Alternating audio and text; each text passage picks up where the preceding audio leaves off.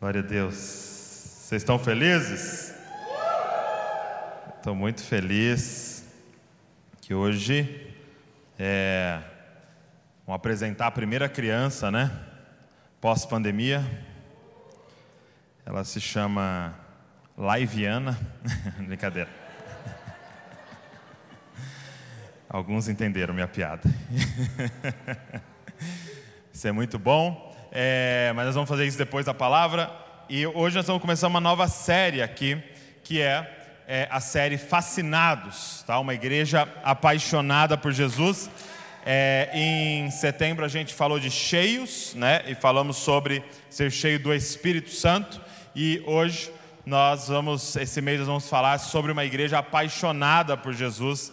Então vai ser muito bom é, esse mês de outubro. Tenho certeza que você vai ser muito abençoado. Então, você está vendo esse cenário aqui de casamento? Está parecendo que vou fazer um casamento na praia assim? Eu vim, eu tentei, cara. Falei, eu não vou pôr um terno nem que a vaca tussa, né? Nesse calor. Mas eu vim o máximo assim que eu pude, parecendo que eu ia fazer um casamento. E você vai entender o porquê é, desse nosso cenário e do que nós vamos conversar hoje. Abre aí Efésios, capítulo de número 3. Efésios, capítulo de número 3, e eu quero ler a partir do versículo 1 com você. Efésios 3.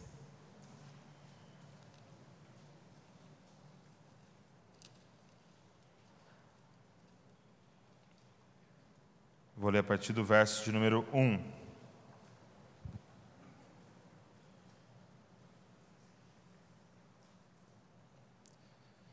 Efésios 3, verso 1.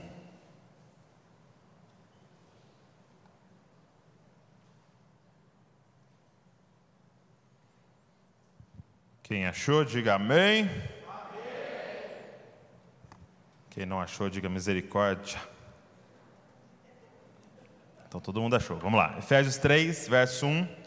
O apóstolo Paulo vai dizer assim, ó: Por essa razão, eu, Paulo, prisioneiro de Cristo Jesus, por amor de vocês, os gentios, se é que vocês ouviram falar a respeito da dispensação da graça de Deus a mim confiada em favor de vocês, pois segundo uma revelação me foi dado a conhecer o mistério. Fala comigo, mistério. Conforme escrevi há pouco, resumidamente, então ele está falando do capítulo 1 capítulo 2, né? Ao lerem o que escrevi, poderão entender a minha compreensão do mistério de Cristo. Diga comigo, mistério de Cristo. O qual em outras gerações não foi dado a conhecer aos filhos dos homens, como foi, é, como agora foi revelado aos seus santos apóstolos e profetas pelo Espírito. Olha que interessante isso que ele está dizendo para a gente aqui. Que existe um mistério, ok? O mistério de Deus, o mistério de Cristo, que não foi revelado em outras gerações, que não foi revelado aos patriarcas. Ele está dizendo que existe um mistério em Deus, um mistério em Cristo que Abraão não sabia, que Noé não soube, que Davi não viu, que Isaías não tinha ideia. É um mistério. E aí ele diz assim no verso número 6. É, não, vamos, vamos ler o verso número 8. A mim, o menor de todos os santos, foi dada essa graça de pregar aos gentios o evangelho das insondáveis riquezas de Cristo. O 9. E manifestar a todos qual é a dispensação do mistério que durante tempos passados esteve oculto em Deus, que criou todas as coisas, e isso para que agora, pela igreja, a multiforme sabedoria de Deus se torne conhecida dos principados e das potestades das regiões celestiais, segundo o eterno propósito que Deus estabeleceu em Cristo Jesus, no seu, nosso Senhor.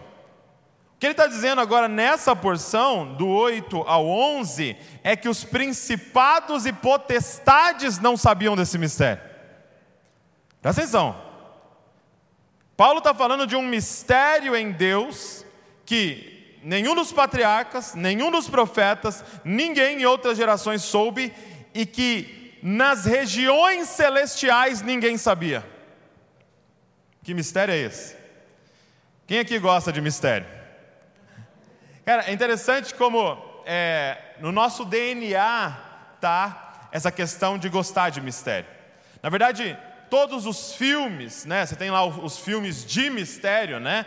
É, é, que tem algum enigma tal, mas basicamente todo filme tem um mistério. Porque se você já sabe o final, não tem graça o filme. A graça é o roteirista conseguir esconder de você alguma coisa para no final você falar: Uau, não imaginava isso. Né? E é por isso que a gente não gosta de spoiler, porque se alguém te contar o mistério, perdeu toda a graça o filme. Por que, que há em nós esse desejo por mistério? Porque é algo que Deus gosta. Ele cria esse mistério, ele esconde algo em Cristo.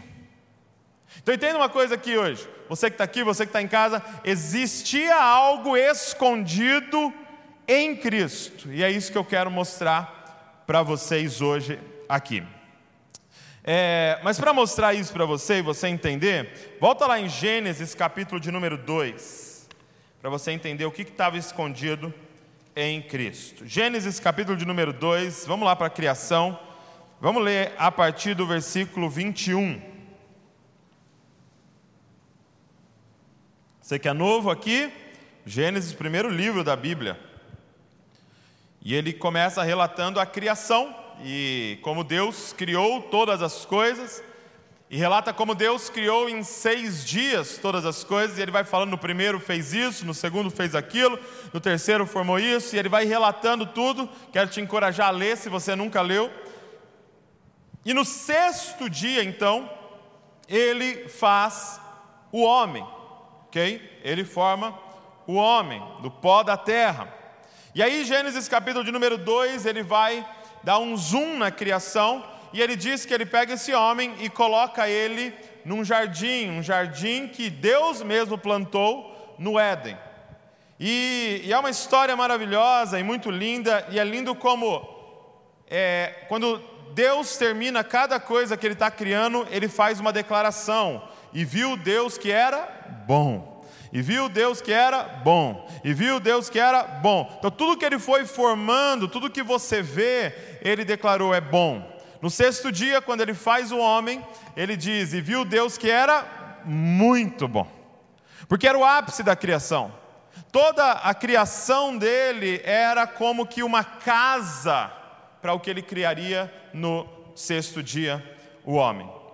E aí no verso de número 21 tem uma declaração muito interessante. Diz assim: Então Deus Perdão, vamos voltar no 18. Acho que eu, eu desci um pouquinho aqui. Isso, 18.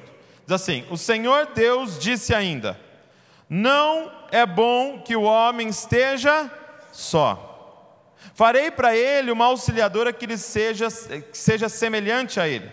Havendo, pois, o Senhor Deus formado da terra todos os animais do campo e todas as aves dos céus, trouxe-os a Adão para ver que nome lhe daria. E o nome que ele desse a todos os seres vivos, esse seria o nome deles. O homem deu nome a todos os animais domésticos, às aves dos céus e a todos os animais selvagens, mas para o homem não se achava uma auxiliadora que fosse semelhante a ele. O que está sendo relatado aqui nessa porção? A solidão de Adão. Adão se encontra só, Apesar de muitos é, é, seres vivos ao seu redor, apesar de todos os animais e uma população enorme de vida ao seu redor, ele se encontra só. E é interessante porque a primeira declaração da solidão dele é o próprio Deus falando. Deus diz: não é bom que o homem esteja só. A impressão que dá é que aqui nesse verso de número 18, ele ainda o homem não tinha caído a ficha ainda da solidão dele. Mas Deus já olha e fala: não é bom que o homem esteja só. O que é muito estranho, por quê? Porque você fala, ah, poxa, ele estava se sentindo só com todos os animais, beleza, mas Deus caminhava com ele. A Bíblia vai dizer que na viração do dia, Deus vinha para estar com ele. E como que você pode dizer que alguém que tem Deus, o próprio Deus, vindo caminhar com ele, está só? E aí a gente entende o porquê. É, é, Deus manda ele dar nome a todos os animais, então começa a vir até ele cada um dos animais, cada espécie, e ele começa a ver todos os animais, e ele começa a reparar que todos os animais têm o quê? Um parzinho. Todos os animais têm alguém que é semelhante a ele, de um sexo diferente, às vezes um pouco diferente, um tem a juba, o outro não tem, mas todos têm um par. E aí ele começa a perceber: eu não tenho, eu, eu, eu, tenho os animais, quem eu domino, eu tenho Deus que reina sobre a minha vida, mas eu não tenho ninguém igual. Eu não tenho ninguém que eu possa olhar na mesma altura. Eu olho para baixo para a criação, porque Deus me fez para gerenciar a criação. Eu olho para cima para o Pai, para Deus, que é, é, é soberano sobre mim. Agora, eu não tenho ninguém. Olha o que diz: Mas para o homem não se achava uma auxiliadora que fosse semelhante a ele. Isso é a solidão de Adão. E aí, Gênesis 2, 21 diz assim: Então o Senhor Deus fez cair um pesado sono sobre o homem e este adormeceu. Tirou-lhe uma costela e fechou o lugar com carne. E da costela que havia tirado o homem, o Senhor Deus formou uma mulher e levou até ele. Então, o que é interessante é que você pode pensar, Adão está se sentindo só, mas a criação já acabou, correto? Diz que no sexto dia Deus encerrou a criação, no sétimo ele descansa. Então o relato que nós temos aqui é do oitavo dia. É o primeiro dia da semana. Hoje nós chamaríamos de domingo. É no oitavo dia. E aí o homem está se sentindo só diante de toda a criação. E aí talvez os anjos, né, os principados, potestades poderiam pensar: e agora? Porque ele já encerrou a criação, então esse homem vai ser eternamente solitário. Como alguns, né, acham que vai acontecer com você, né? Não, calma. E de repente, ah, meu irmão, um mistério acontece. Eu acho que os anjos ficaram boquiabertos. Sabe o final dos Avengers? Você saiu do cinema assim, ó. Como o Spider-Man sumiu. Acho que os anjos ficaram boquiabertos, por quê? Porque Deus não criou mais um ser, porque esse ser que Adão tanto sentia falta, sem nem conhecer, estava dentro dele. Deus faz ele dormir e tira de dentro dele a mulher. Quando ele acorda e vê a mulher, olha Gênesis 2, 23 agora. Ele até compõe um poema na hora. Olha o poder das mulheres. O cara compõe um poema na hora. Diz assim, verso 23: E o homem disse: Esta afinal é osso dos meus ossos, carne da minha carne, será chamada varoa, porque do varão foi tirada. Verso 24: Por isso o homem deixa pai e mãe, se une à sua mulher, tornando-se os dois uma só carne. Ora, um e outro, homem e sua mulher, estavam nus e não se envergonhavam. Deixa eu falar para você algumas características dessa mulher, que depois Adão vai dar o nome dela de Eva, ok? Então, para facilitar aqui, vou chamá-la de Eva. Deixa eu falar algumas características para vocês. Tem aí as características dela? Você pode colocar? Primeiro, olha que interessante. Essa mulher, Eva, ela era Adão, mas em outra forma. Então você imagina a loucura que foi quando Adão viu ela. Por quê? Porque o que Adão viu na frente dele era basicamente ele, mas não era ele. é, é, carne da minha carne, é ossos dos meus ossos, mas não sou eu, mas ele se via refletido nela. É carne da minha carne, ossos dos meus ossos, mas não é o varão, é a varoa. É um jogo de palavras no original de Ish e Isha. Então, ela era como Adão, mas não era, mas em outra forma. Verso, pode, pode ir para o próximo. Segundo, ela tinha o nome de Adão. A Eva ela ganha o nome depois, depois da queda que Adão dá o nome para ela, o homem dá o nome para ela de Eva, que era mãe da humanidade. Mas é, no jardim, naquele momento, ela tinha o nome de Adão. Olha Gênesis 5, verso número 2 assim: Deus os criou, homem e mulher, os abençoou e lhes deu o nome Adão. No original é Adão, ok? Em algumas versões vai estar ser humano. No dia em que foram criados. Então ela tinha qual nome? Como é que ela chamava? Adão. Ela era o Adão fêmea, ok? Ela tinha o nome de Adão. Pode passar. Terceira característica dela: Deus, Eva era a obra-prima de Deus, um presente para Adão, seu filho. Então, a Bíblia diz que Deus forma ela a partir de Adão e traz, como se um pai trazendo sua filha para casar, como que alguém trazendo um presente para Adão. Então, ela era a obra-prima de Deus. Estão felizes, mulherada? um presente para Adão, seu filho. Pode passar. Eva era completamente devota a Adão e ele a ela, pois eram os únicos no mundo um para o outro. Adão não tinha olhos para outra mulher. E Eva não tinha olhos para outro homem. Eles eram completamente devotos um ao outro. Eles eram completamente entregues um ao outro. Todo o amor que existia em Adão ia para quem? Eva. Todo o amor que existia em Eva ia para quem? Para Adão. Era um relacionamento completamente entregue um ao outro. O número 5, por favor.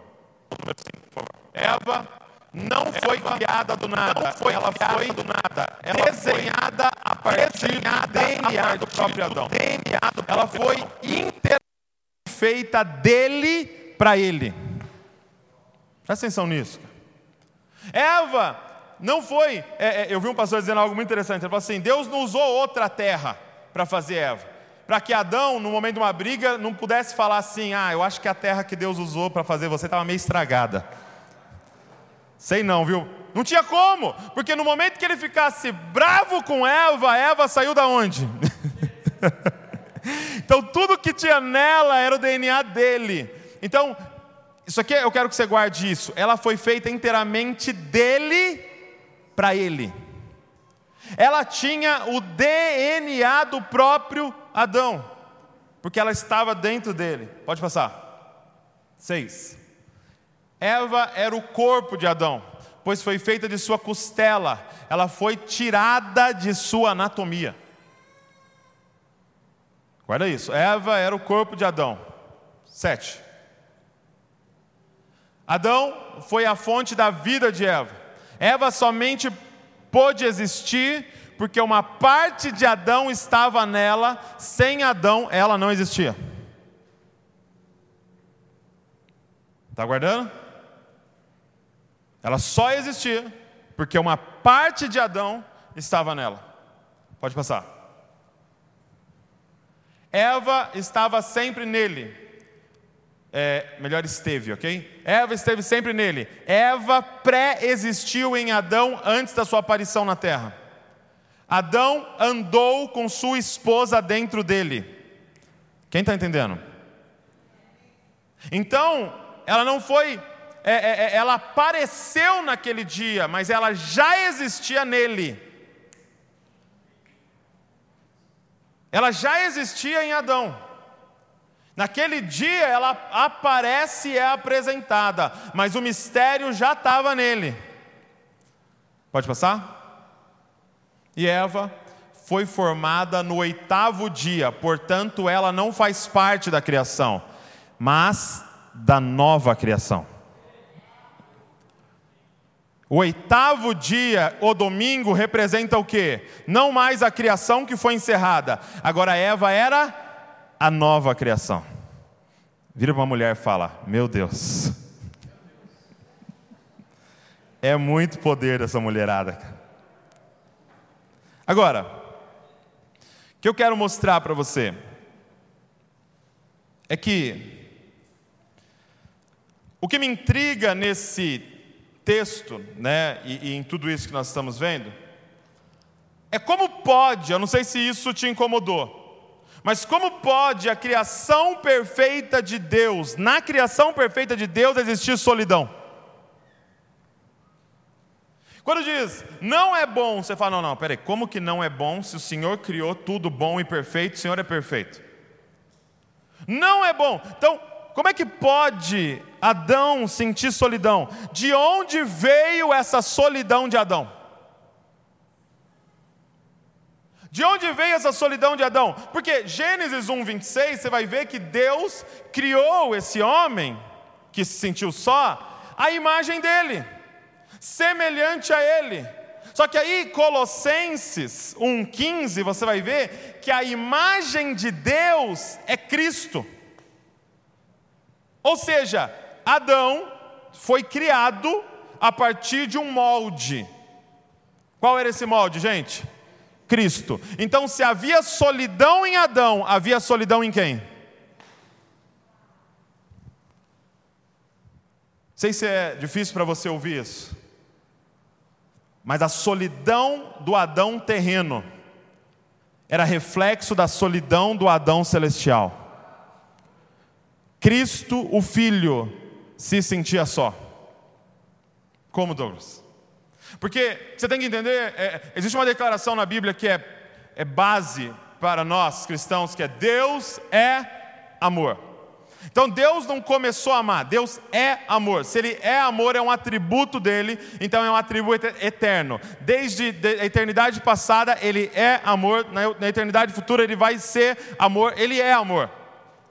Ou seja, Deus sempre foi amor. Agora, para Ele ser amor, concorda comigo que tem que ter um amante e um amado, e um sentimento de amor.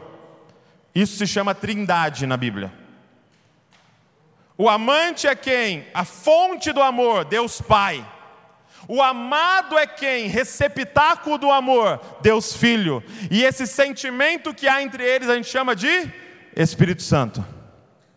Então o Deus Pai a imagem visível do Deus Pai é o Deus Filho. Então ele derrama todo o amor no Filho. E agora o Filho se sente só, porque ele não encontra ninguém para derramar esse amor que está nele. É isso que Adão estava sentindo, gente. Um amor intenso de um Deus maravilhoso. E agora eu olho para a criação e eu não acho ninguém da minha espécie Ninguém como eu, para eu poder derramar aquilo que o Pai está depositando em mim. Quem está conseguindo entender até aqui? Então, a solidão do Adão terreno é reflexo da solidão do Adão celestial. É por isso que Paulo vai chamar ele de o último Adão, em 1 Coríntios 15, 45. É... Você tem que entender que Aqui a gente leu em Efésios que Deus tem um propósito eterno. Em outras palavras, Deus tem um desejo eterno. Qual é o desejo eterno de Deus? A gente pode é, é, dizer de duas formas. Se a gente olha na perspectiva do Deus Pai, o desejo eterno de Deus é ter uma família. Se a gente olha na perspectiva do Deus Filho, o desejo eterno do filho é ter uma esposa. Então, quando você vê Abraão, por exemplo, ele chega na velhice, em Gênesis 24, e ele diz: ele chama o servo dele e fala: ó, vai lá buscar uma esposa para o meu filho. Qual era o desejo dele? Ter uma família. E qual era o desejo de Isaac? Ter uma esposa. Então, em uma só tacada, eles iam resolver os dois desejos. Aquela noiva, aquela esposa que seria encontrada, realizaria o desejo do filho e o desejo do pai. O que, que o pai quer? Uma família com muitos filhos. E o que, que o filho quer? Uma esposa. Então, a gente lê Efésios, capítulo 3, falando do propósito eterno. Então, o tema de Efésios é o propósito eterno, é o desejo eterno de Deus, é o mistério que foi revelado. E aí, quando você chega no capítulo 5, Paulo começa a falar de casamento. Paulo começa a falar de casamento e Paulo vai falar do texto que a gente leu de Gênesis 2. Só que olha a, explica, a explicação de Paulo de Gênesis 2. Olha aí, Efésios 5, 31. Volta lá em Efésios.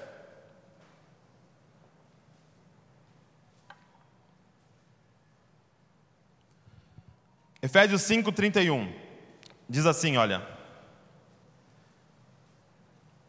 Opa, eu estou em Gênesis 5. Mas eu anotei aqui. Efésios 5,31 diz assim: olha. Eis porque o homem deixará o seu pai e sua mãe, se unirá à sua mulher, tornando-se os dois uma só carne. Verso 32. Grande é esse mistério. Você fala, o que, Paulo?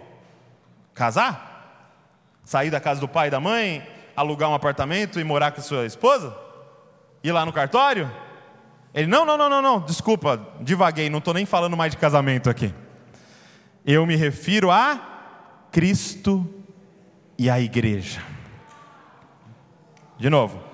Eis porque o homem deixará o seu pai e sua mãe, se unirá à sua mulher, tornando-se os dois uma só carne. Grande é este mistério, mas eu me refiro a Cristo e a igreja. Ei, o último Adão, gente, veio à terra, Cristo Jesus. Ele é formado e ele é o único de sua espécie. Entenda uma coisa: Jesus é uma nova criação, Jesus é uma nova espécie. Jesus ele representa essa nova criação. Ele, é, é, quando ele aparece na cena, ele é uma nova espécie e ele anda por aí falando com todo mundo e mostrando como que vive essa nova espécie. E assim como o primeiro Adão, ele anda por toda parte, dando nome para as coisas. Vocês chamam isso aqui de humilhado, eu chamo de exaltado. Você chama isso aqui de prostituta, eu chamo de filha. Você diz que esse cego é amaldiçoado, eu digo que ele foi criado para a glória de Deus. Você diz que a criança não tem valor, eu digo que delas é o reino dos céus. Então ele sai redefinindo tudo, dando nome tudo. Só que quando ele chega no final de sua vida, ele olha para o pai e diz: Não achei ela. um dia o Davi chegou para mim e falou assim: Pai, era bem pequenininho, ele falou: Quem é a namorada de Deus? Que ele viu os parzinhos. Quem é a esposa de Jesus. Ele chega no final e ele fala: Pai, não encontrei ninguém que me seja semelhante. Eu encontrei todos que eu posso falar Senhor, que, que eu posso dizer eu sou Senhor, mas eu não encontrei ninguém que me seja semelhante. E aí o que, que o pai faz com ele, gente? Coloca para dormir. Na cruz do Calvário, aquilo ali é o sono do último Adão. E quando o último Adão dorme, o pai chama um soldado romano e fala assim: abre do lado ali dele.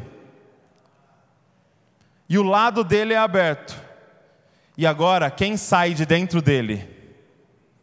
A esposa dele. Naquele dia, na cruz do Calvário, quem é que estava nascendo a partir da morte dele?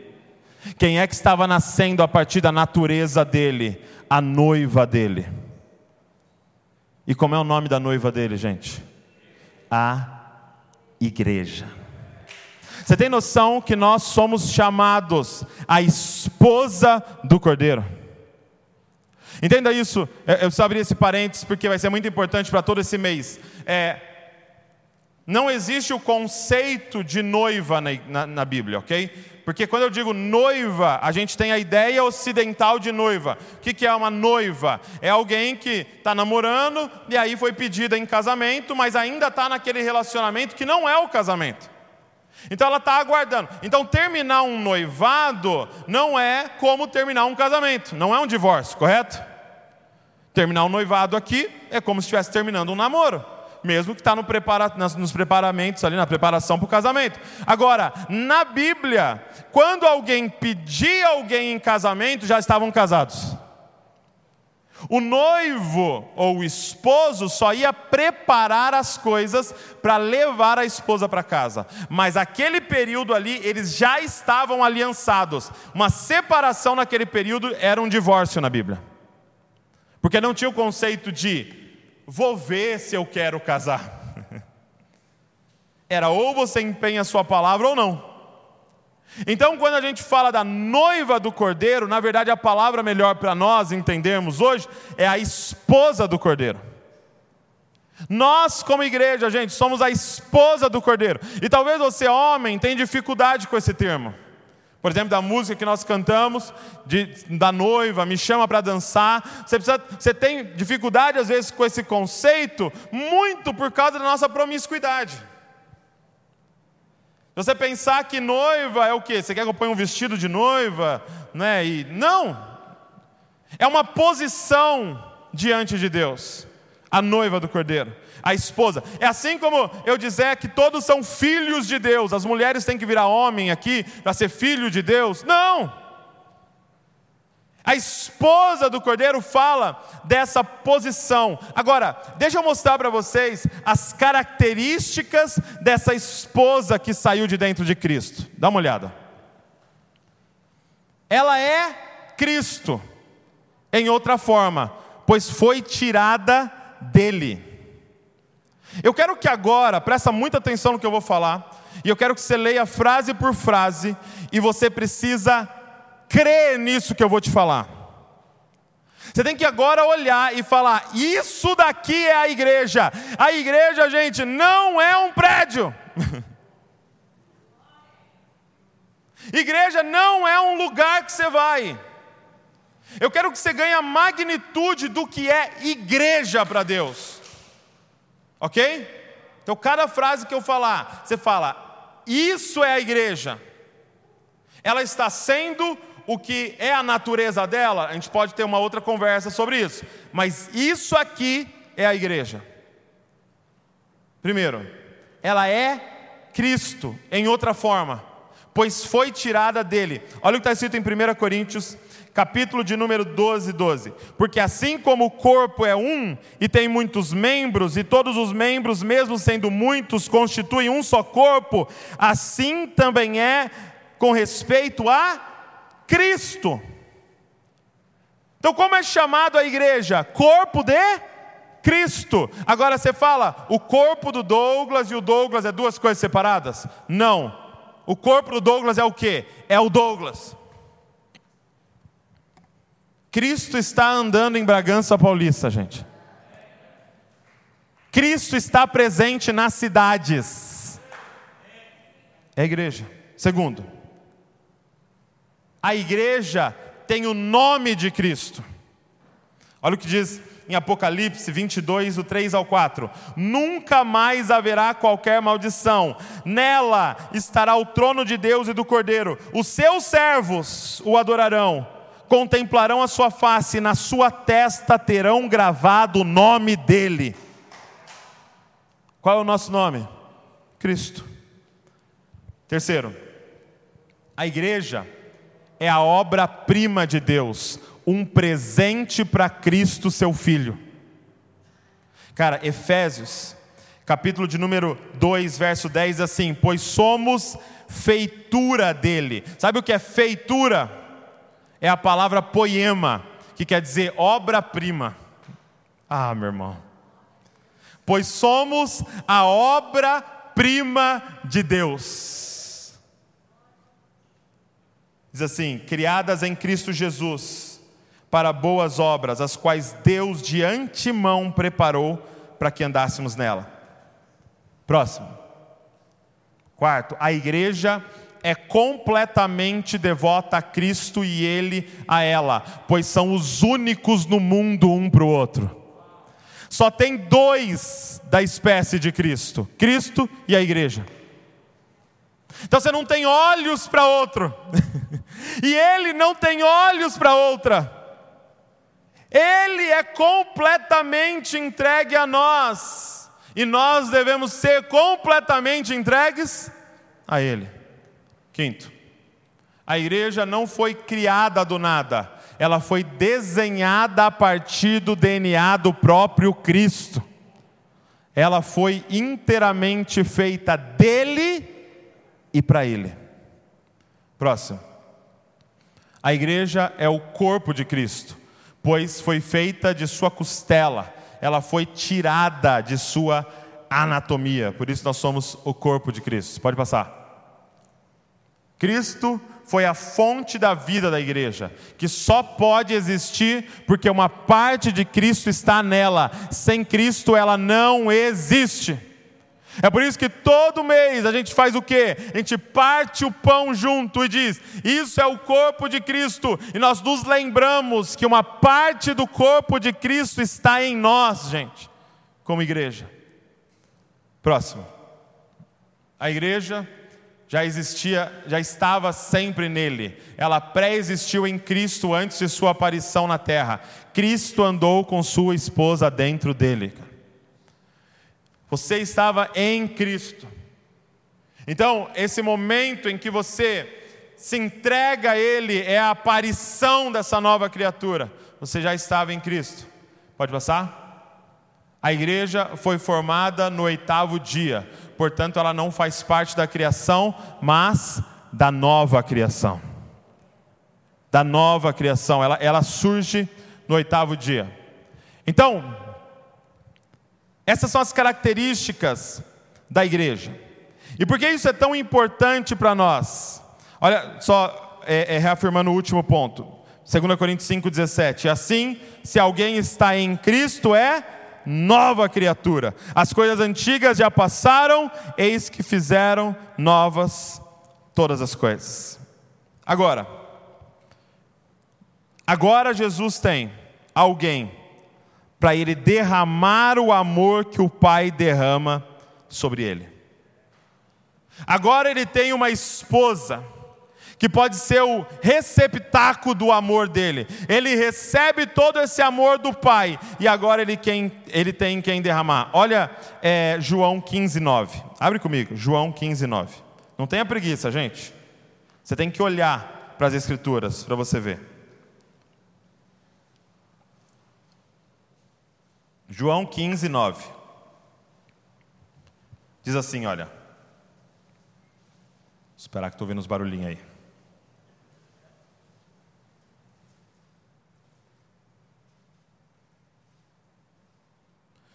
João 15, 9.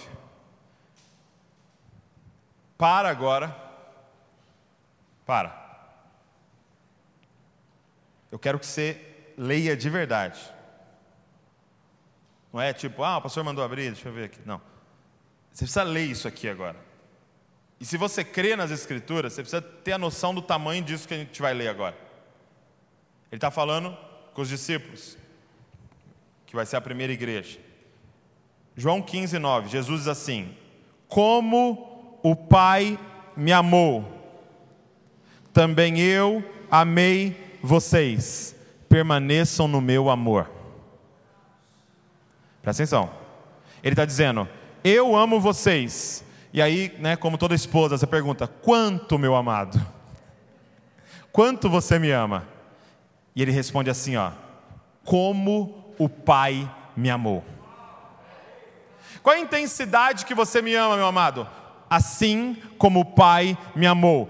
Presta atenção, o padrão de amor de Jesus por nós é o padrão de amor do Pai por Ele. Então, o primeiro desafio como esposa aqui é ser amado por Ele, é ter noção do que nós estamos falando aqui. Você que está aqui, você que está em casa, você foi escolhido para fazer parte da esposa do Cristo, em quem Ele vai derramar todo o amor dele.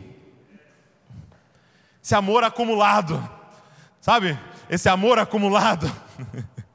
de um solteirão de, de, de, de, da eternidade passada, acumulado, só recebendo do Pai. De repente, quem nasce? A esposa dele. Cara, todo o trabalho do diabo na sua vida é esconder esse mistério, para não deixar você saber o quão amado você é. Todo problema na sua vida é porque você não sabe quão amado você é. Tudo que você já fez de errado na sua vida é porque você não sabe quão amado você é, porque você ainda está em busca desse amor, sendo o milionário do amor. Assim como o Pai me amou, é como se ele estivesse dizendo: finalmente, posso dizer isso para alguém. Assim como o Pai me amou, finalmente tenho alguém da minha espécie Assim como o Pai me amou, também eu amei vocês. Permaneçam no meu amor.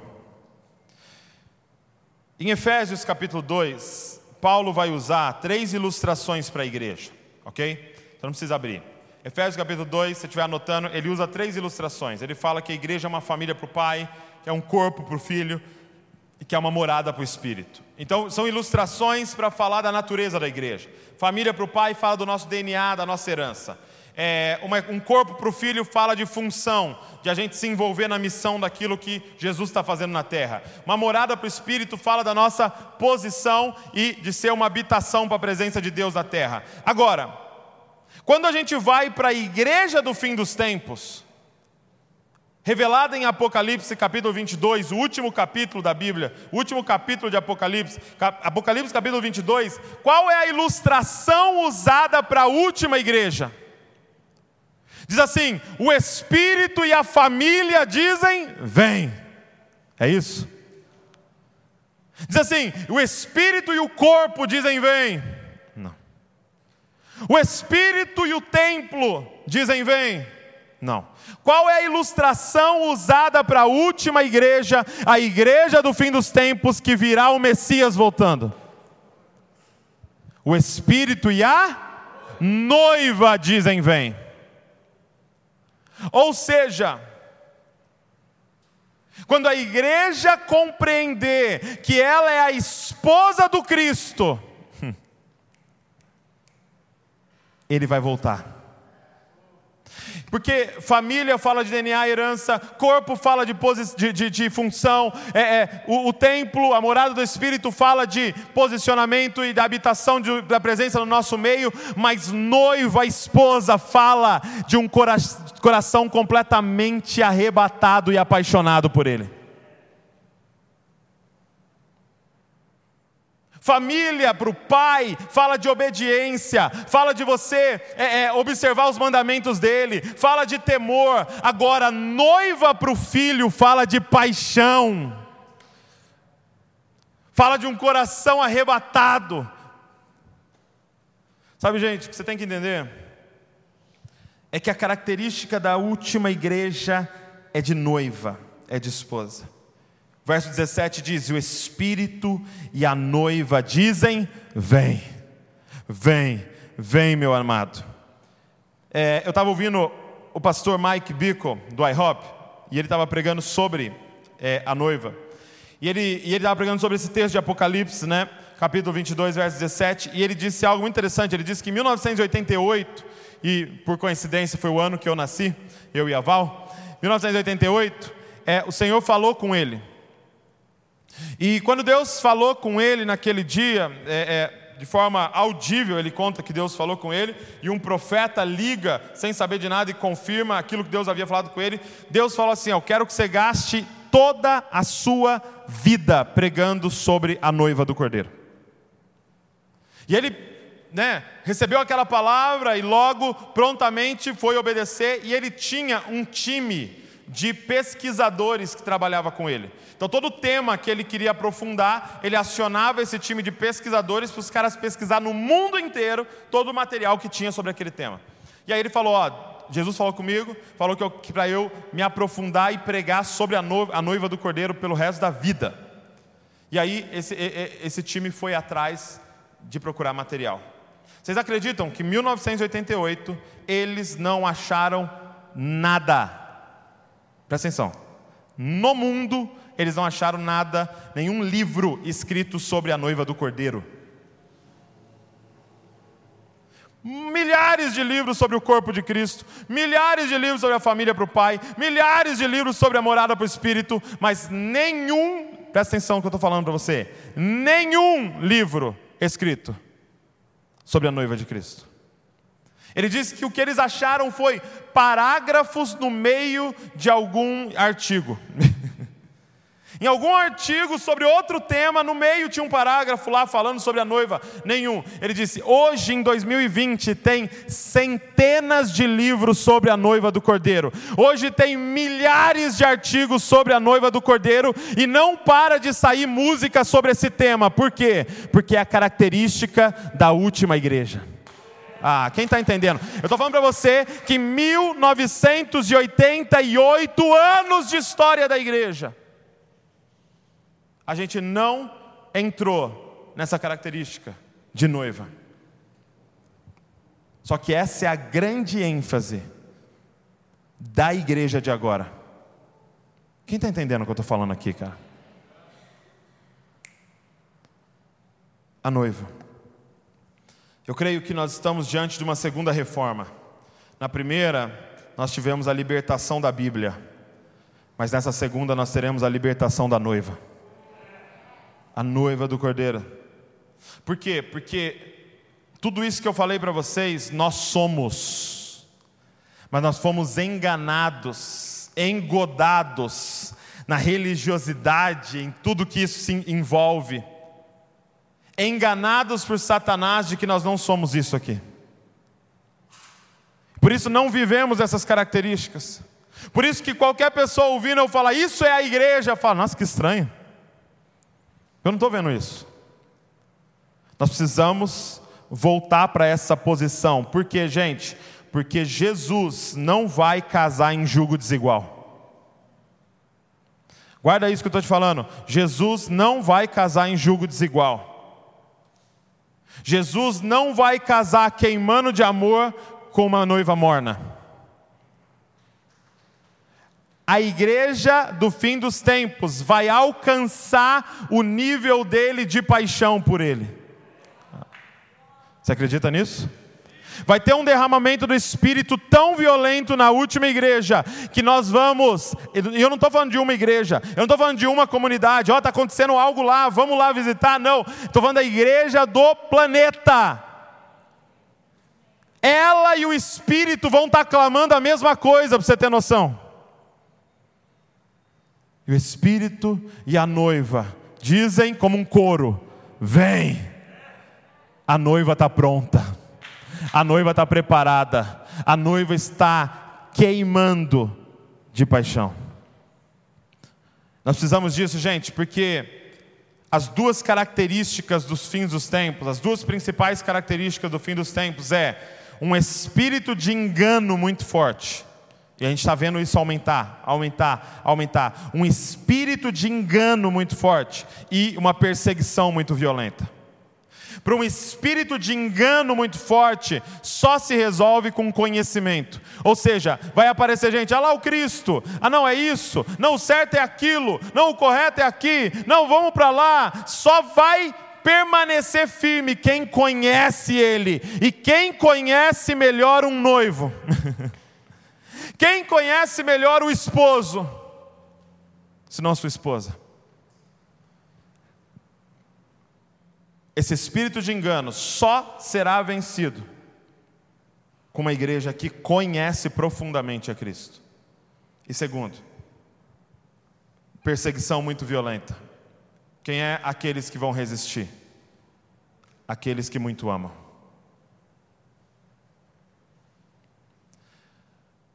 Você não levaria um tiro pelo seu patrão, a não ser que você trabalhe no Desascorp. Você não levaria um tiro pelo seu patrão, você levaria um tiro pelo seu noivo. Ah, cara. Jesus quer nos levar a um outro lugar como igreja, gente. E, e o que eu sinto para nós aqui é que não é para a gente ficar olhando para o lado. Pelo amor de Deus, gente, sai do Instagram, das coisas, de ficar olhando. Ah, mas a igreja lá. Não, mas ah, mas a igreja lá. Ah, mas a igreja lá. Eu acho que Deus está nos chamando para ser precursor nessa parada. de entrar antes num lugar. E vai ter muita crítica. Vai ter muito, é, é, ah, mas é, para que tudo isso? Para que tanto tempo? Para que uma adoração desse jeito? Para que uma entrega assim? Para que se entregar? Para que isso? Não precisa, só vai de domingo. Não, nós estamos entrando num outro lugar, cara. De um amor intenso por Ele. Que eu quero te falar uma coisa, não sei se você sabia, mas o dinheiro da era por vir é o seu amor pelo Senhor. De novo. O dinheiro da era por vir é o seu amor pelo Senhor. Apocalipse 3,18: Compra de mim ouro. Ele está falando com uma igreja morna, que não o ama intensamente. Ele está dizendo: compra de mim ouro. Ei, eu não quero saber quanto de dinheiro você tem na sua conta, eu quero saber o quanto você ama Ele para saber se você vai ser um miserável na era por vir ou se você vai governar com ele na era por vir. Ele não vai te perguntar da empresa, ele não vai te perguntar do, do, dos, dos, seguidores, ele não vai te perguntar dos carros, ele não vai te perguntar de nada, ele vai te perguntar o quanto você me amou. Como está a sua conta bancária, cara? Diante do Senhor. Ele diz: não junte tesouro para você aqui, cara, onde a traça e a ferrugem corrói. Junta tesouro para você nos céus, cara. Como está o seu amor pelo Senhor? O nosso trabalho aqui nesse mês é levantar uma geração que viverá fascinado pela beleza do noivo e embriagado pelo seu amor. Nossa oração aqui é: Jesus, abre os nossos olhos para contemplar quem tu és, porque se a gente contemplar quem Ele é, cara, acabou. Por exemplo, a gente vai entrar num novo nível de santidade, que é uma santidade a partir do amor. Não é mais essa santidade. Por exemplo, quando alguém chega e pergunta assim: é, é, Douglas, eu tenho que dizimar? Aí você fala: hum. Eu tenho que ofertar. Eu estava fazendo um jejum, mas no jejum eu tenho que.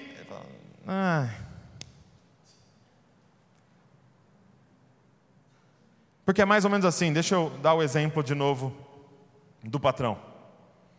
Imagina que a empresa fala: vamos dar uma festa para o patrão. Isso é obrigado aí. Porque se você não for, o patrão já vai achar o quê? Olha lá, não está engajado com a equipe, não está com a gente e tal. E já vai começar, ó, te, te excluir. Então você tem que ir. Só que você não só tem que ir, mas você tem que levar um presente. Que vai ficar alguém na porta anotando o nome, sabe? Quando anota o nome, põe no tiquetinho, assim para ele poder ticar depois. Hum, deixa eu ver o presente.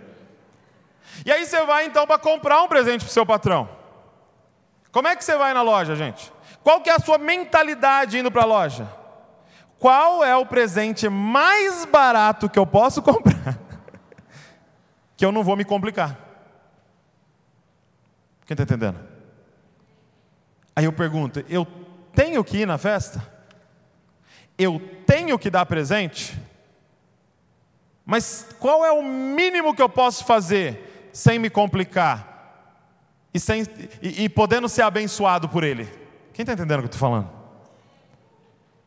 Só que aí, na semana seguinte, é aniversário da sua esposa, é aniversário do seu noivo. Com que mentalidade você vai na loja? Qual é a coisa mais cara que eu posso comprar sem estourar o meu cartão? Dentro das minhas condições hoje, qual é o máximo que eu posso fazer? Com que mentalidade você está andando em santidade? O mínimo possível para não ir para o inferno, é isso? Ah, cara. Ou o máximo possível para expressar a paixão que você sente pelo seu noivo? Você entende que sai do patamar tem o quê? mas eu quero. Você entende que agora você começa a abrir mão de coisas lícitas, porque você quer passar tempo com o seu noivo? Você entende que é um outro nível de amor, porque você quer corresponder àquele que te amou primeiro, que está dizendo: como o Pai me amou, eu amo você, permaneça no meu amor. Eu te comprei, cara. Eu te gerei, eu te desejei. Você é o desejo eterno de Deus. Ele está nos chamando para esse lugar como igreja. Você pode ficar de pé nesse lugar?